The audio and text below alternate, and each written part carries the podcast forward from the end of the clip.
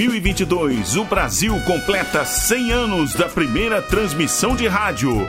Comemorando esta data histórica, a Rádio Nacional resgata sua época de ouro e traz de volta, direto do seu valioso acervo, toda a emoção das radionovelas. A Rádio Nacional apresenta.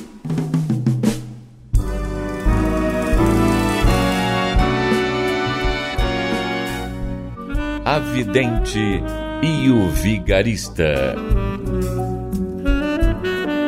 Roteiro original de Amaral Gurgel.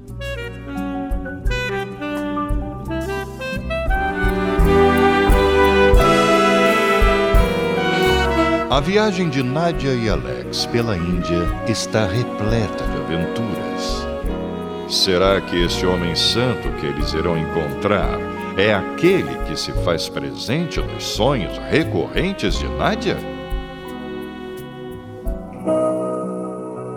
Como? Então não poderemos seguir para esse lugar que o Martins quer que eu veja? Iremos para lá, sim. Mas recebi uma informação que deve lhe interessar muito mais. Informação? É. Falaram-me num yogi que mora numa aldeia aqui perto. E a descrição que me fizeram dele é bastante parecida com o hindu que aparece em seus sonhos.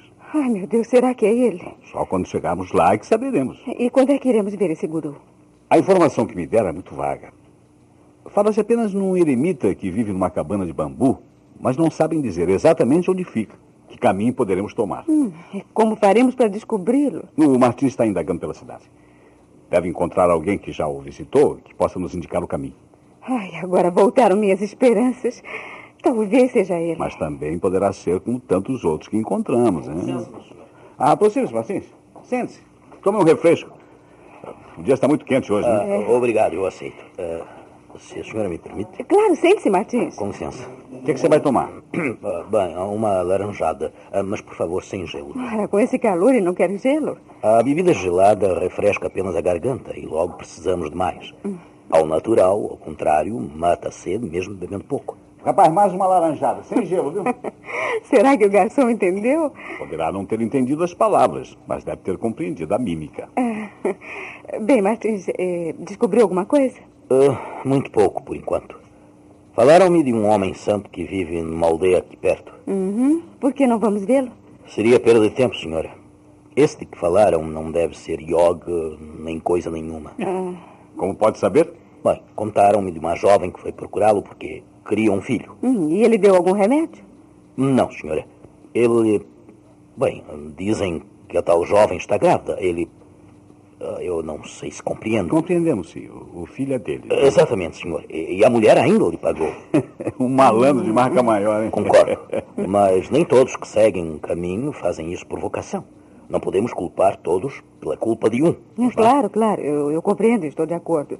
Mas eh, quanto ao verdadeiro yoga, Não reside muito perto daqui, se é realmente o homem que procuramos. Algumas informações levam a crer que sim. Mora em meio da mata, junto de um riacho. E onde fica? Bem distante. Poderemos seguir de automóvel até a aldeia mais perto. Depois teremos que seguir uma trilha na mata. Você estará disposta a seguir pela mata, sem estradas, caminhando a pé, querida? hum, estou sim. Eu, eu só espero que não seja uma floresta. Isso eu não posso saber. Só quando chegarmos lá. Ah, muito bem, quando partiremos? Amanhã mesmo, se você quiser. Perdoe-me, meu senhor, mas não poderá ser amanhã. E por que não, Martins? Veja bem, a aldeia para onde vamos é muito pobre. Não creio que possamos encontrar lá um hotel ou coisa parecida, nem lugares onde comprar alimentos. E não sabemos quanto tempo teremos que ficar no meio do mato. Está bem, vamos comprar uma barraca, alimentos. E um estojo de primeiros socorros. Não se assuste, por favor, senhora, mas na selva haverá mosquitos. Ah, bom, que não apareçam cobras, está tudo bem.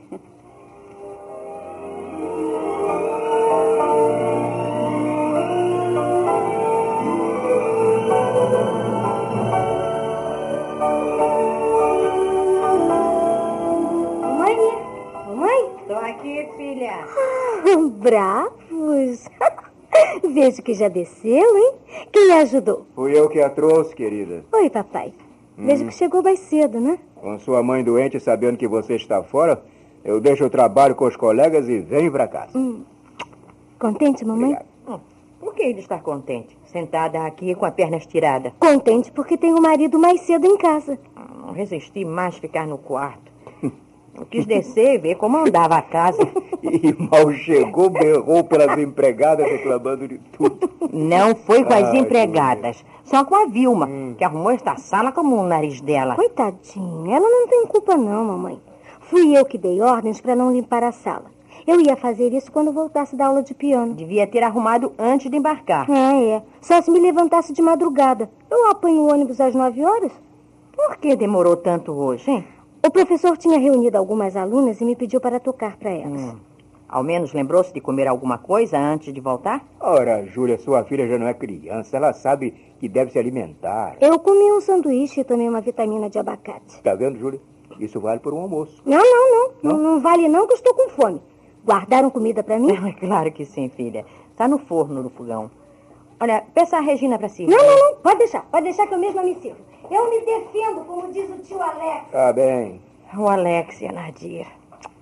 Se ao menos a Nadir estivesse aqui, ela poderia acompanhar a menina. Ô, Júlia, precisamos dar um pouco mais de liberdade para a Glorinha. Ela não poderá ficar sempre agarrada à sua saia. Mas você está vendo, Luiz? Logo na segunda aula, vem com um atraso de hora e meia. Ela já explicou o motivo do atraso. E se estiver mentindo? Hum? Talvez vendo-se sozinha, estará se encontrando com namorados. Mas, minha querida, a Glorinha não está pensando em namoro. Tá bom? E deixemos que, que Nadir se divirta naquelas cidades exóticas da Índia.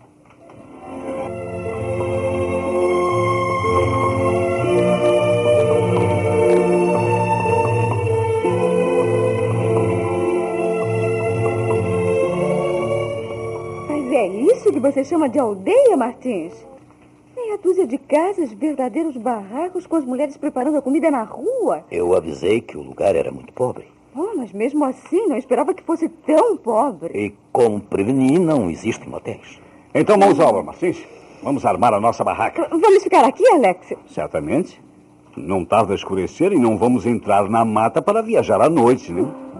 Se esse anacoreta não for o indiano que procura, eu desisto. A paciência é uma grande virtude recomendada pelo Sr. Buda. É, será que esse Buda de que fala teria paciência se tivesse que ficar numa barraca de lona, comendo conservas e sem saber se iria encontrar o que buscava? Perdoe-me, senhora, mas o Sr. Buda ficava sentado debaixo de uma árvore e comia o que os fiéis lhe traziam.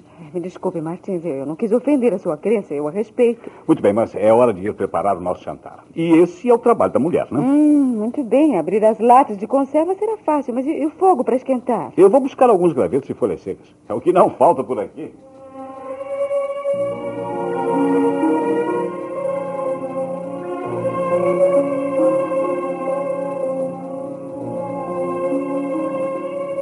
Chame essas crianças que estão nos olhando e parecem com fome, Martins. O que pretende fazer, Nádia?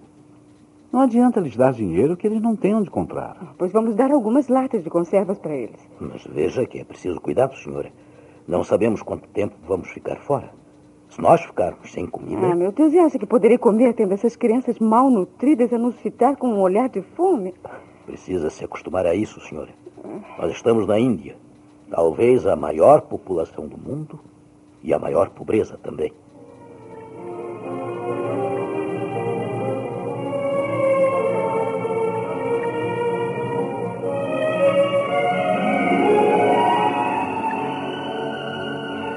Agora conte-me como foi o seu dia na capital, Glorinha. Eu já contei, mamãe. Dei uma pequena audição para as colegas. Depois eu saí, fui comer qualquer coisa. Hum, no lugar decente, limpo. Primeiro eu queria saber o que você chama de lugar decente. Ora, você sabe muito bem. Gente direita, mesas com toalhas limpas. Ah, Eu não fui a um restaurante, mamãe. Num restaurante chega a ser ofensivo pedir um sanduíche. Ora, e, e foi aonde então? Ah, Numa lanchonete. Fiquei empolheirada num daqueles banquinhos e comi. Mas é preciso ter cuidado ao comer em lugares assim. Podem se vir comida estragada. Oh, mamãe, muitos rapazes e moças estavam comendo lá. Devem ser comerciários ou estudantes como eu. É, se existem outras moças, tá tudo bem. E mesmo que só estivessem homens, ninguém iria se preocupar em me paquerar, mamãe. Todos comiam apressados. Ah, tem uma coisa que eu ainda não contei a você. Que é? É que eu estava comendo quando chegou um garoto. Oito ou dez anos, magrinho, sujinho, e me pediu. Moça, paga um pão para mim? Ah, isso nós temos aos montes, até mesmo aqui no interior. Crianças que são ensinadas a pedir para levarem para as mães, que ficam na esquina à espera. Mulheres preguiçosas que não querem trabalhar. Ah, eu sei que existe muito disso. Mas o pequeno não estava querendo ajudar a mãe. Ele estava mesmo era com fome. Como é que você sabe? Bom, eu perguntei e ele me disse que estava sem comer até aquela hora. Aí eu mandei que ele se sentasse ali ao meu lado. O garçom veio pronto para expulsá-lo, mas eu protestei. Era meu convidado. Você e suas ideias, Glorinha. Mandei que o garçom trouxesse um prato de comida para o garoto. O rapaz foi à cozinha, mamãe, e quando voltou trazia um prato feito enorme. Colocou na frente do menino e este devorou tudo aquilo. Devorou? É, como um animalzinho faminto. Levava colheradas cheias à boca e quase não mastigava engolindo apressado. Que horror! Pois é. Eu falei que ele estava engolindo tudo inteiro e ele me respondeu que assim demorava mais para fazer a digestão e não teria fome tão cedo. Então eu pedi que lhe dessem um refrigerante. Coitada, então esse estava realmente com fome. Estava, mamãe, estava. Não deixou um grão de feijão ou arroz no prato. O que me deu mais pena, mãezinha, foi que quando acabou de comer, que ele não aguentava mais, né? Olhou para o pão que viera com a comida e perguntou: Moça, eu posso levar o pão? Você fez bem, minha filha. Fez muito bem. Só que agora, toda vez que você entrar nessa lanchonete, ele estará por perto, vigiando a sua chegada para pedir. Hum, que mal é nisso? Eu só vou para São Paulo uma vez por semana. A despesa não será grande. E ao menos, mamãe, naquele dia aquela criança come, né? Os casos assim não deviam existir. É, mas existem. Crianças subnutridas em meio de milhões de criaturas apressadas e que, se acaso erguem os olhos, não podem ver o céu apenas os arranha-céus. Infelizmente, existem coisas piores, filha. Ô, mamãe, pior que uma criança com fome? Sim, no Nordeste. Ainda hoje eu estive lendo que a seca continua. E famílias inteiras, famintas, buscam trabalho e não encontram. E não existe um meio de acabar com isso? Só quando o homem amar o seu próximo como a si mesmo. Foi o que Moisés pregou há seis mil anos. É, mamãe, mas os homens estavam surdos. Continuam surdos.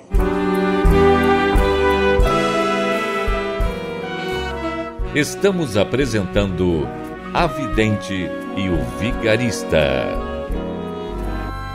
Em comemoração aos 100 anos da primeira transmissão de rádio no Brasil, a Rádio Nacional traz direto de seu acervo histórico a época de ouro das radionovelas.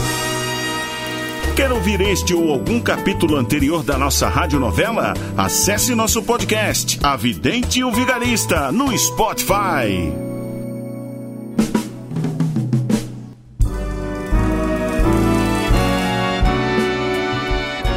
Voltamos a apresentar A Vidente e o Vigarista.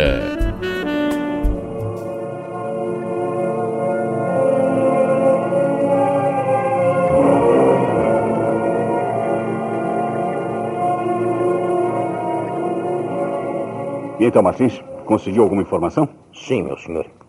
Devemos tomar uma vereda e seguir até ao veio d'água. Lá então veremos o casebre do eremita. Eremita. Pensei que homens assim já tivessem desaparecido há muitos séculos. Aqui ainda existem, senhor. Então podemos prosseguir, né? Se o meu senhor tem disposição para enfrentar uma jornada dura. Terei, sim. Se Nádia deseja isso, farei o que ela quer. Uh, o meu senhor deve amar muito essa mulher, por não? É. Amei-a desde a primeira vez que a vi. E até hoje, a é cada dia que passa, mais preciso dela. É tão importante para mim como o ar que respiro. Isso é bonito. Muito bonito. Você, Martins, nunca amou? Ah, um homem na minha situação não pode pensar em ter uma mulher a seu lado. De meu, só tenho o dia de hoje. Nunca pensou em emigrar? E para onde, senhor? Portugal é a minha terra, mas nunca lá fui. E o que ouço dizerem da Europa absolutamente não me anima. E o Brasil? Mas o que poderia eu fazer no Brasil, senhor? Hum, falaremos disso em outra ocasião. Agora eu vou avisar Nadia que partiremos ao amanhecer. Antes do romper da aurora, se possível, pois ninguém pôde precisar a distância que iremos percorrer. Dizem apenas lá, no fundo da mata. Mas, como disse um filósofo, toda caminhada começa por um primeiro passo.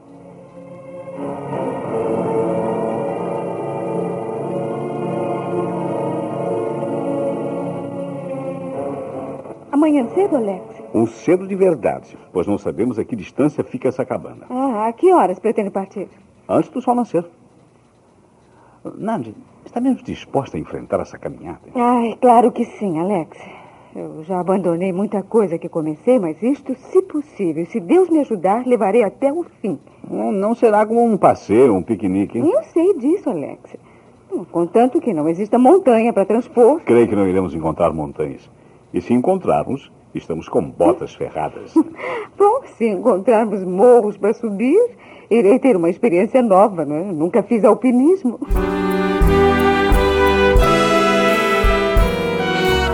A viagem de Nádia e Alex pela Índia está repleta de aventuras. Não perca o próximo capítulo desta novela eletrizante.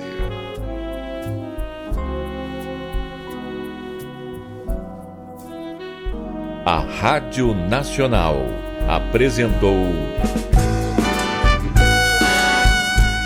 A Vidente e o Vigarista.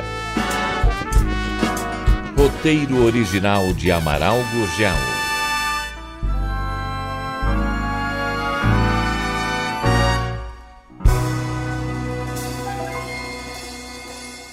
Ouvir este ou algum capítulo anterior da nossa radionovela? Acesse nosso podcast, A Vidente e o Vigarista, no Spotify.